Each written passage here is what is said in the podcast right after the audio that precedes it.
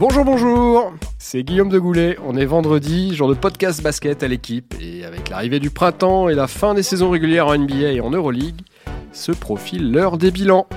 Juste avant les playoffs qui commenceront la semaine prochaine. Alors autant vous prévenir tout de suite la remise des bulletins de notes pour les meilleurs basketteurs français. Évoluant loin de notre Jeep Elite préféré ne sera pas forcément un moment de plaisir pour tous. Car oui, si les Bleus d'Europe ont carrément cartonné, comme jamais sans doute, hein, les expatriés aux États-Unis, à quelques exceptions près, sont déjà en vacances.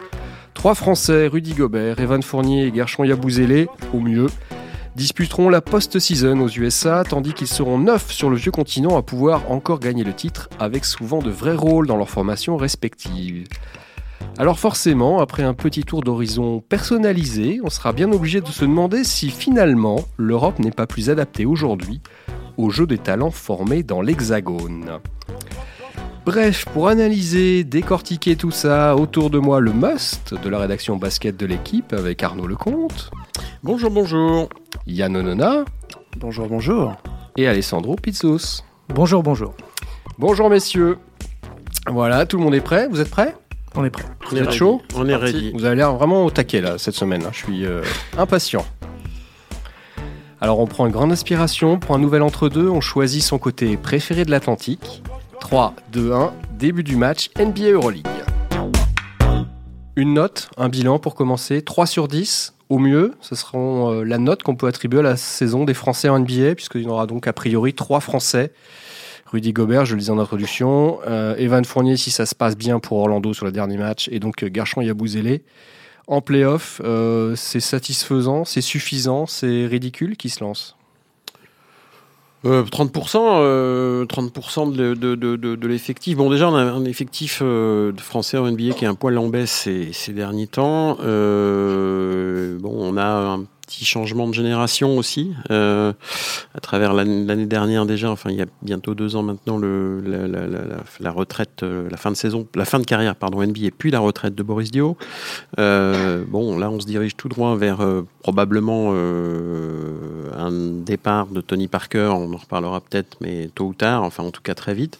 Euh, oui, soit cette année, soit euh, l'année prochaine. Euh, bon, mais c'est surtout que Tony avait quitté les Spurs la saison dernière et que ben, il était habitué à aller tous les ans en playoff, donc on pouvait cocher Tony Parker playoff tous les ans en début de saison. Cette année, donc Charlotte, sauf miracle absolu dans les derniers jours de la saison régulière, n'ira pas en playoff. Donc Oui, il en reste une toute petite chance. Ouais, ai oubliés vraiment, dans vraiment ouais. Euh, donc Tony Parker euh, ne disputera pas les playoffs pour la première fois de sa carrière et, possiblement la dernière fois.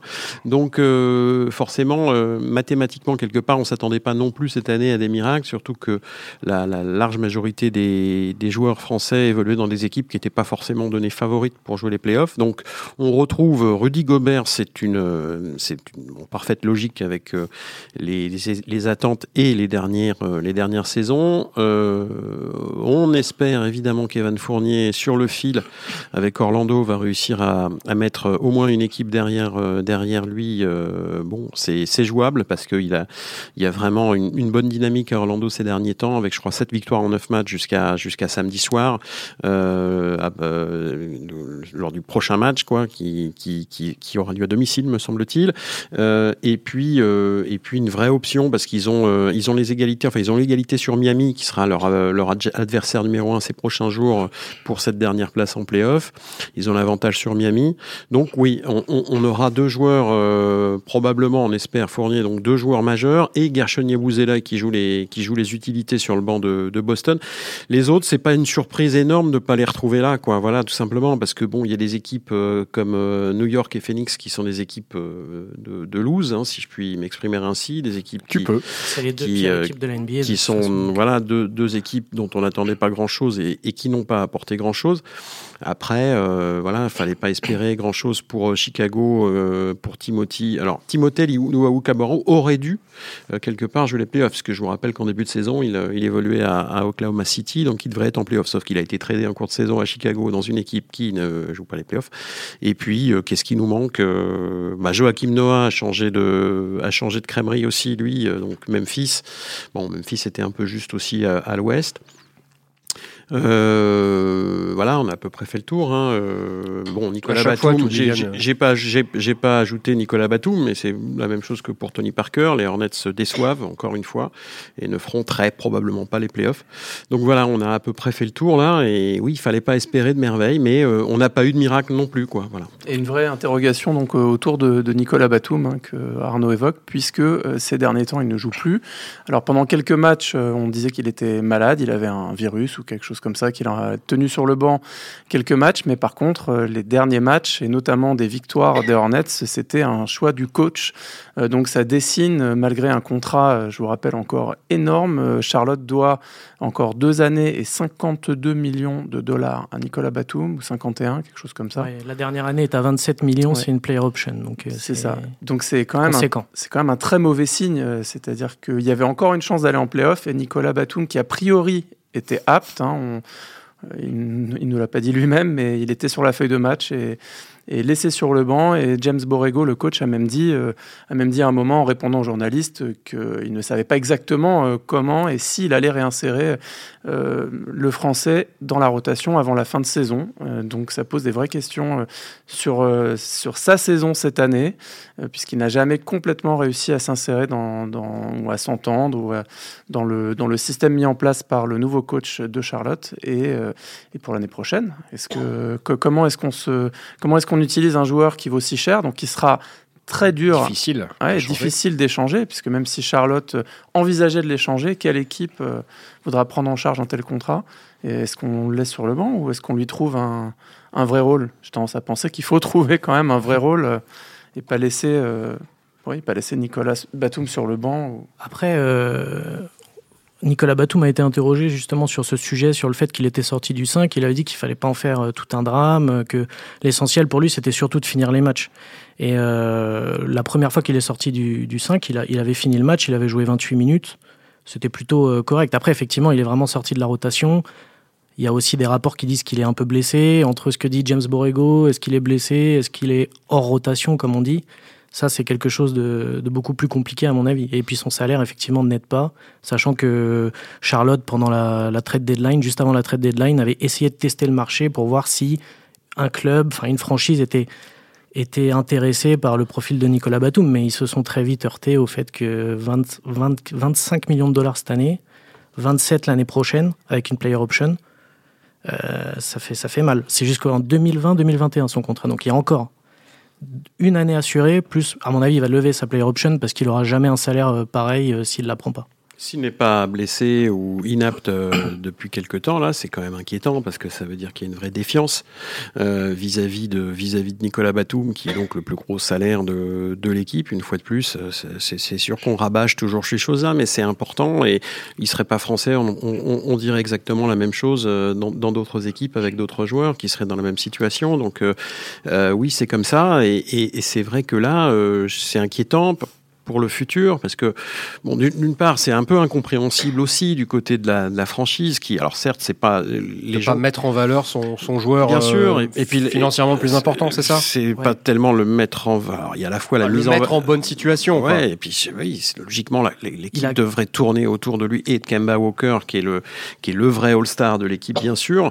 Mais euh, ce sont les deux pointes de cette équipe et, et, et jouer les playoffs comme ça a été le cas ces derniers jours, parce qu'il y avait encore une bonne chance quand même pour Charlotte il y a encore euh, deux semaines, euh, bah, sans Batum et sans Parker aussi d'ailleurs, puisque concomitamment, euh, Tony Parker ne jouait pas non plus, alors qu'il était censé justement apporter toute sa science, toute son expérience du, du, banc pour, pour, accompagner cette équipe à jouer, à jouer ben, les matchs les plus tendus de la saison pour se qualifier.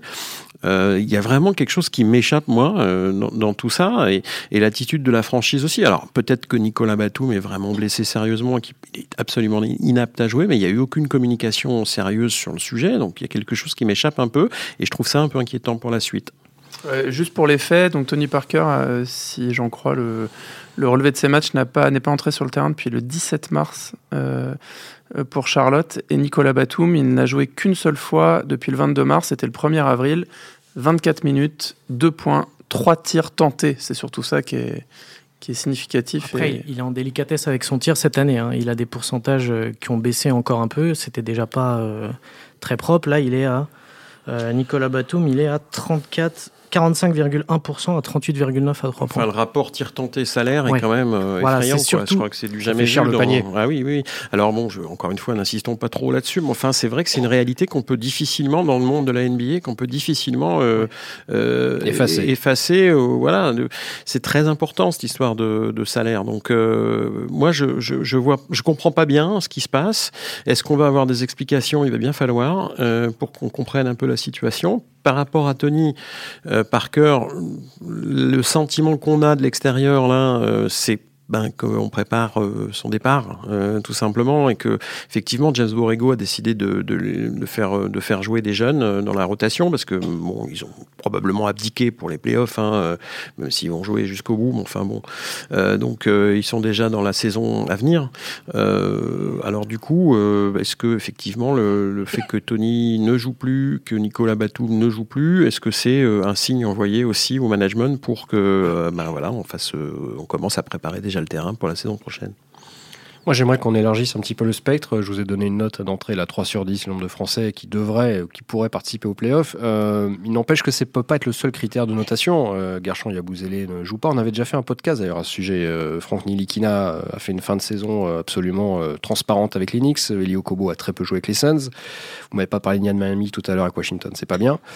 Euh, on a vu un petit peu Noah sur la, la, fin de saison avec Memphis dans une fin de saison qui n'a pas beaucoup d'intérêt pour les Grizzlies, étant déjà éliminé les playoffs. Euh, TLC euh, balancé à Chicago, euh, voilà, c'est pareil avec finalement peu de, peu de temps de jeu. bref, est-ce que la place des Français est encore en NBA, j'ai envie de dire, derrière l'arbre Gobert et Evan Fournier? Evan Fournier qui, pour la première fois d'ailleurs, ne va pas être le meilleur marqueur français en NBA. Première fois depuis, depuis 4 ans, depuis, 3 ans, 3 ans, pardon. mais à bah, lui, il nous disait dans, dans une interview que justement, il en avait rien à faire et que juste, il n'avait pas pris autant de plaisir en NBA que depuis pardon, je vais y arriver, depuis sa saison rookie où il avait joué les playoffs. C'est la première fois avec Denver. Avec Denver, c'est la première fois. Il avait même été titulaire sur un match de playoffs. Il avait bon, il avait connu des, belles sensations pour la première et derrière c'était le, le, gouffre, le vide, l'abîme, le, fond du classement et euh, l'attente interminable. Et donc c'est la première fois qu'il prend du plaisir parce qu'il joue pour quelque chose. Et c'est assez paradoxal parce que ses stats baissent. Mais du coup, il est en train de possiblement se qualifier en playoff avec des stats qui ont un peu baissé quand même. Il était quasiment à 18 points l'année dernière. Là, il est à presque à 15. Ouais, c'est ça, autour de 15. Ouais, 14,7, quelque chose comme ça. Ses stats baissent, mais il donne plus de passes, ce qui est le signe euh, d'une bonne santé collective de son équipe. Il défend mieux aussi, un petit peu. Oui, mais alors là, c'est un malentendu éternel autour d'Evan Fournier, considéré comme un, défenseur moyen, voire mauvais. Et en réalité, quand vous observez ses matchs au moins cette saison, et quand vous interrogez son coach, ce que j'ai pu faire euh, à Orlando euh, au mois de décembre, il tresse des louanges euh, étonnantes à Evan Fournier dans ce domaine. Et en fait, dans tous les matchs, il est lancé en défense sur la star adverse, sur John Wall, sur tous les, arrières ou des fois les ailiers. Euh, qui ont les, tickets shoot et c'est lui qui est sur eux et, réellement il, arrive à les contenir, il arrive à faire des, choses assez propres sur James Harden notamment.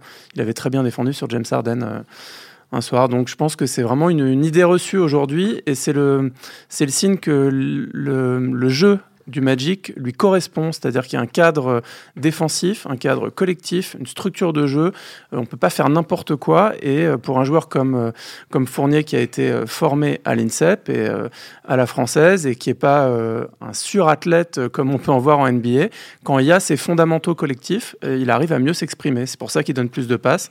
C'est pour ça qu'il défend mieux aussi. Tout ça va ensemble. Oui, euh, pour revenir à la question, voilà, pour revenir à la question de, de, Guillaume et replacer un peu ce débat, euh, remettre l'église au, au, centre du village en quelque sorte. Euh... On, va couper, on, va couper, au montage, ça.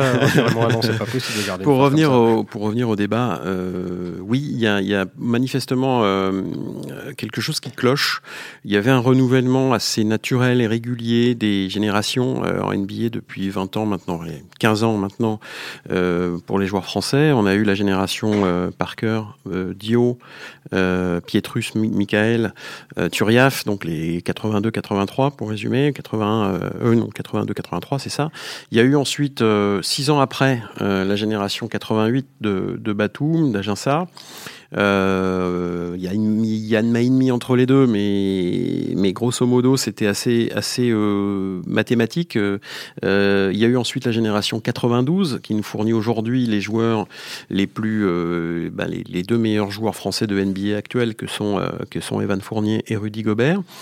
Et bon, ben voilà, on attend maintenant une génération qui pourrait être la 98, la 99, et j'ai l'impression qu'on va passer notre tour et qu'il va falloir peut-être attendre la génération 2001 la, fameuse génération des, des Malédons et des, des de Sekou Doumbouya, qui est lui plutôt 2000, enfin vraiment tout près, euh, c'est la même génération.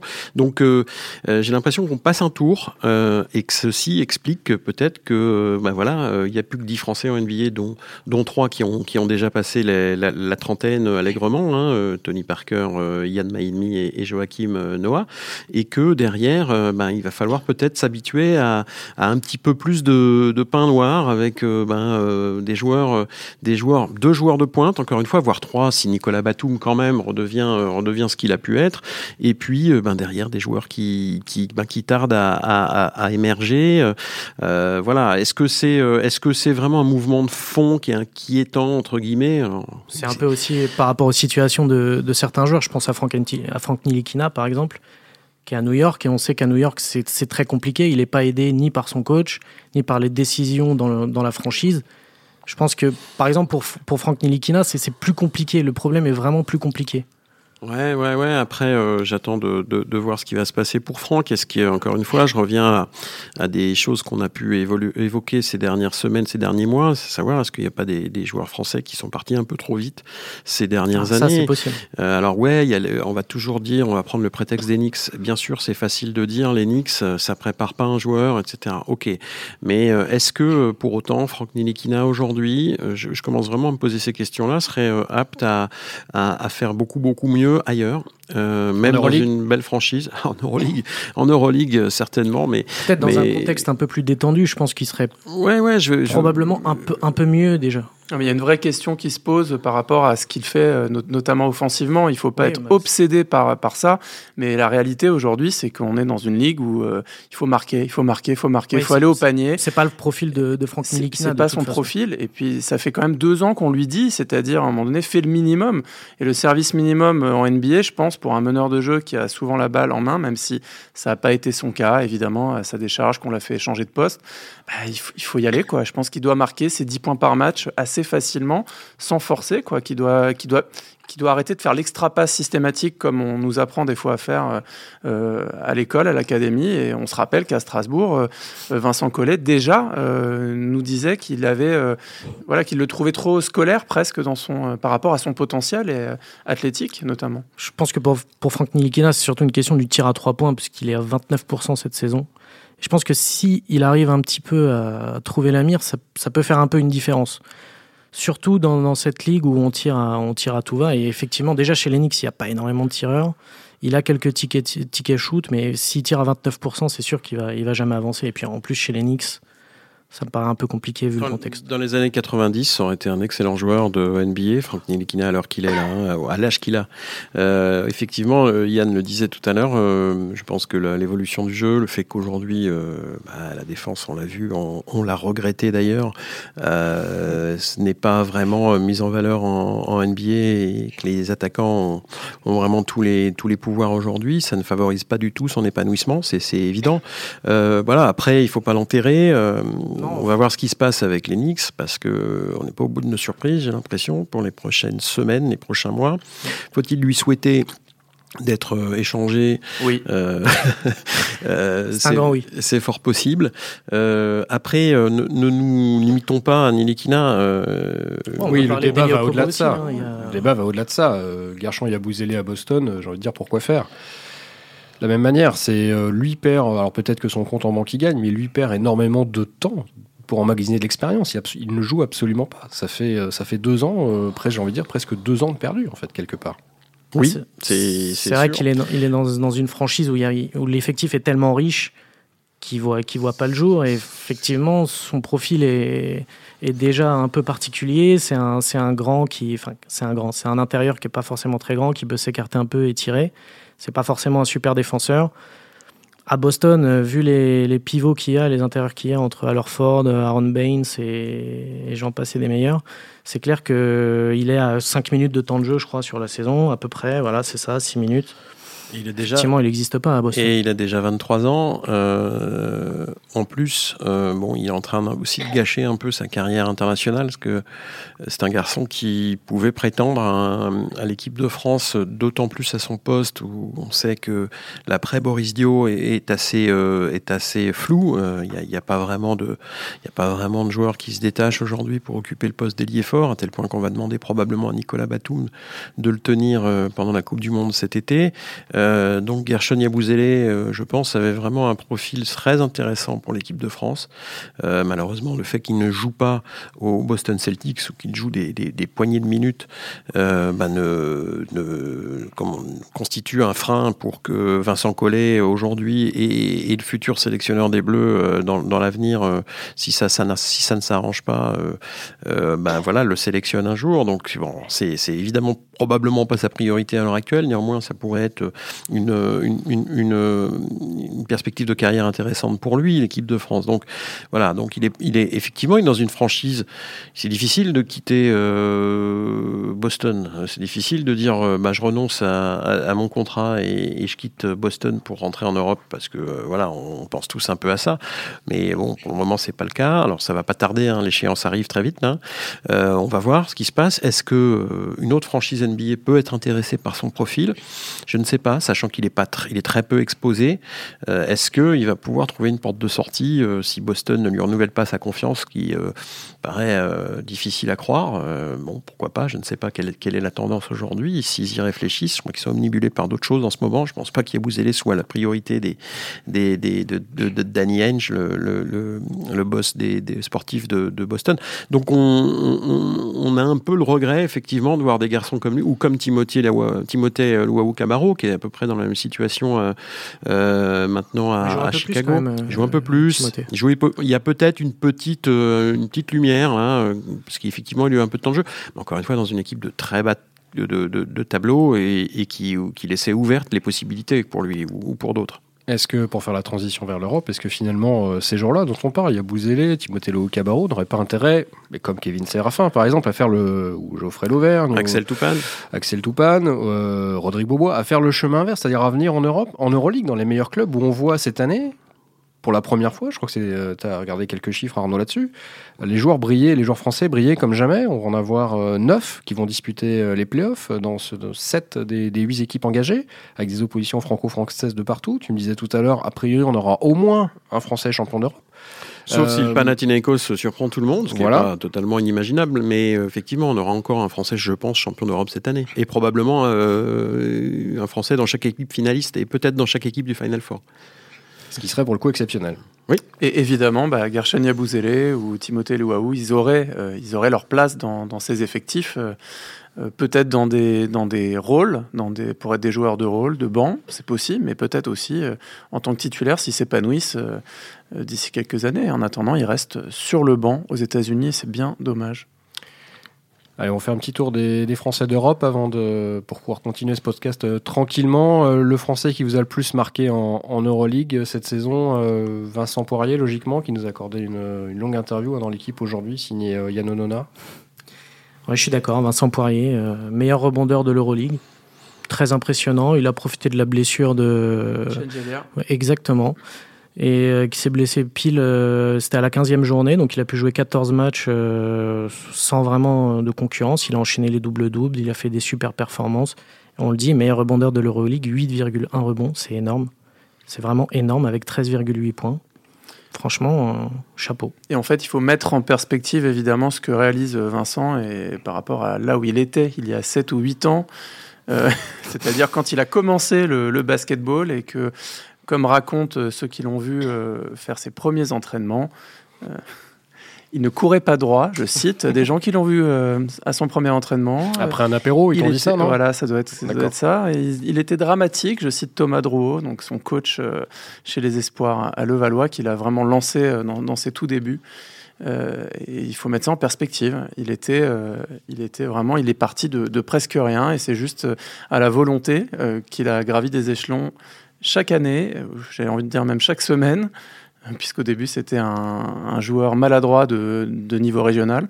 Et il a réussi à franchir la porte de l'équipe de France. Il a disputé l'Euro, il a été sélectionné à l'Euro 2017. Il arrive en Euroleague, il, il reste sur le banc il reste sur le banc avec Pablo Prigioni comme coach et finalement il obtient sa chance euh, quand Prigioni démissionne et qu'il est remplacé par Pedro Martinez. Et à partir de là, euh, il grandit de match en match et aujourd'hui c'est un des, meilleurs pivots tout simplement en Euroleague. Question simple, verra-t-il le Final Four? On rappelle que Vitoria organise le Final Four, mais en quart de finale, il va falloir se cogner le CSK à Moscou sans l'avantage du terrain, le CSK à Moscou de Nando De Colo, éternel euh, leader du club russe, toujours en place Éternel chef de file des, tout de même des joueurs français d'Euroleague, puisque bon, il reste un joueur qui parfois euh, euh, fait des perfs euh, statistiques individuelles brillantissimes. alors il est Nando cette année est un peu en baisse individuellement, très légèrement. Euh, voilà. Après, dixième à l'évaluation. Ouais, il a été un petit peu secoué par des par des petites blessures. Euh, voilà. Bon. Après, il reste euh, sixième meilleur scoreur ah, de, oui, non, de, la ligue. Hein, ça reste de toute façon un des, un des, une des, des armes offensives les plus fortes de de de d'Euroleague. Moscou fait encore une belle saison malgré tout, avec une deuxième place au, au, classement scratch et je crois qu'ils égalent à peu près le, le, le meilleur record de victoire qu'ils ont eu ces dernières années, ce qui, ce qui, ce qui démontre une, stabilité, une régularité absolument remarquable. Euh, donc dans le de Colo, mais moi, si, si j'ai un joueur à mettre en valeur, hormis Vincent Poirier, vous l'avez dit, c'est Adrien Moerman qui, euh, qui avec EFS Istanbul, et, euh, s'épanouit de manière absolue, c'est-à-dire qu'il est, il a jamais été aussi bon au basket que cette année, et pourtant il a, il a déjà une belle carrière derrière lui, puisque c'est la génération Batum, donc il a été professionnel assez jeune, et qu'il a aujourd'hui 30 ans, et que bah, joue un basket remarquable il fait partie probablement des 10-15 meilleurs joueurs de, de euh, cette année.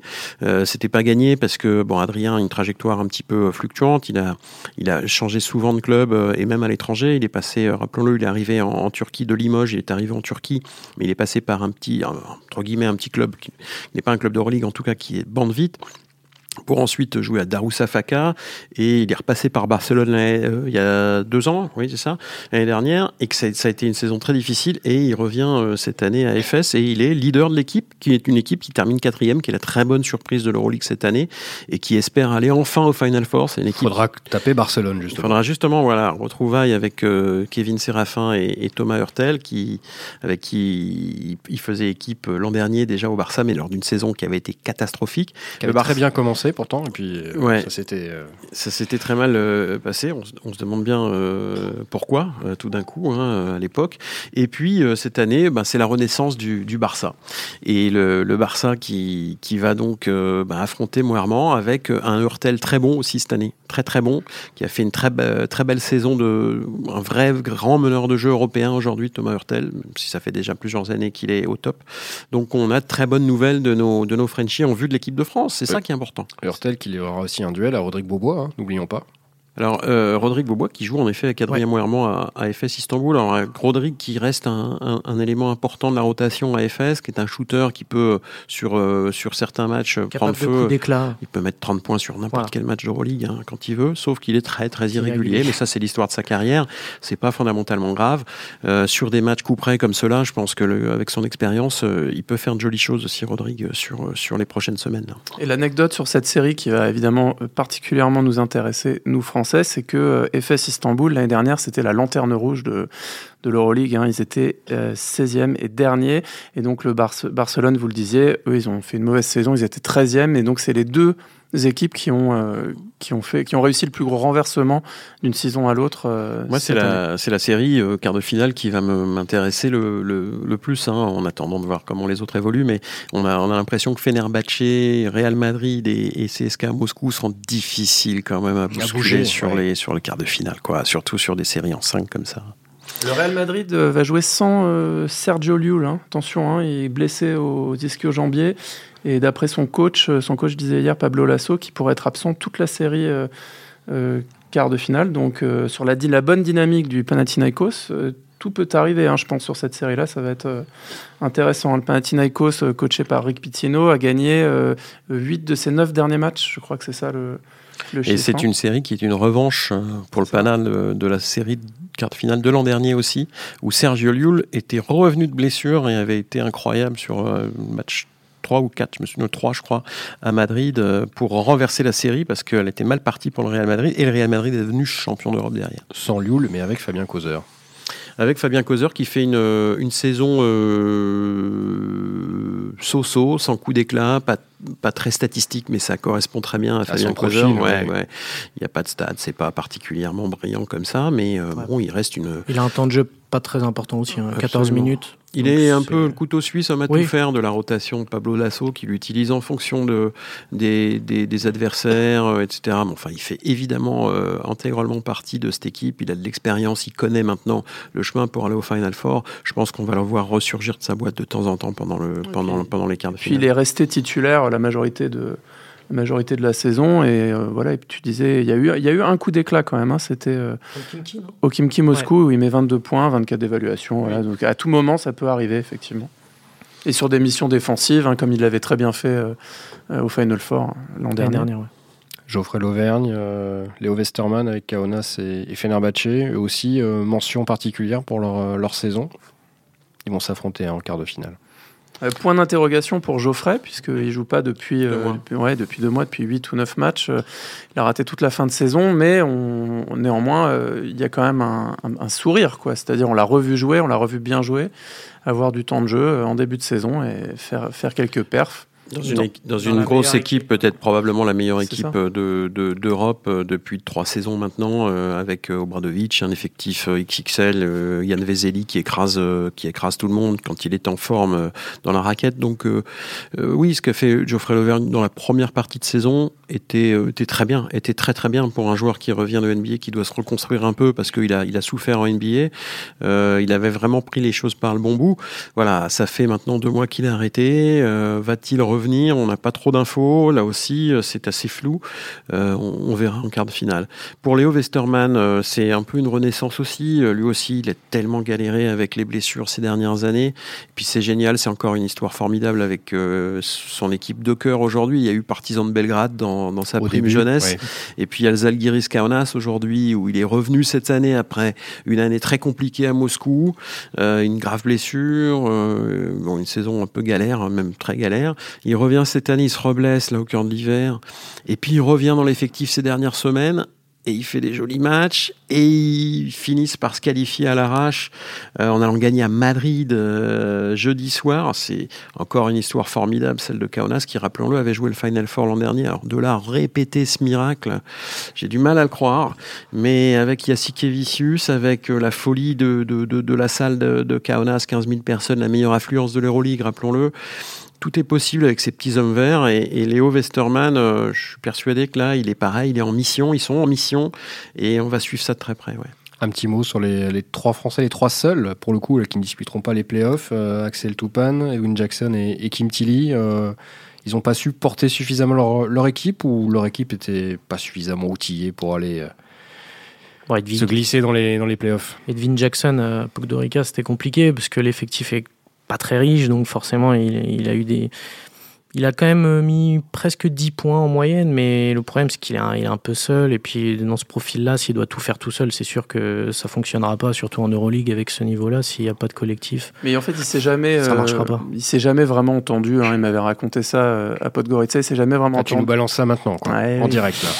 et il s'est jamais trop entendu avec son coach. Hein, j'ai ah. l'impression en tout cas, et donc forcément, ça, ça limitait aussi ses tickets shoot. Hein, si vous regardez, il n'avait pas tant de shoot que ça par rapport évidemment à non, parce que ces pourcentages sont très corrects, hein, il n'y a pas de scandale. Hein, euh, bon, donc euh, voilà. Après, je pense qu'aujourd'hui, euh, il est, il va encore changer de club. On peut l'imaginer là ces prochaines semaines. On l'attend. Lasvel, non Lasvel l'an prochain. On l'attend à Lasvel. Maintenant, il faut encore que ça se fasse. C'est pas encore fait et on, va voir. Ça, sera, le ça sera le sens. Oui, on va voir. je pense, je pense que c'est, je pense que c'est la situation idéale pour Lasvel, c'est-à-dire paradoxalement, hein, s'il avait fait une, une saison plus brillante, il aurait évidemment attiré peut-être d'autres, d'autres clubs. Et là, pour Lasvel, c'est c'est parfait, puisqu'il reste un peu sous le radar. Il a fait une saison tout à fait correcte, fidèle à lui-même. Et à mon avis, il n'y a aucune raison qu'il ne revienne pas à Villeurbanne.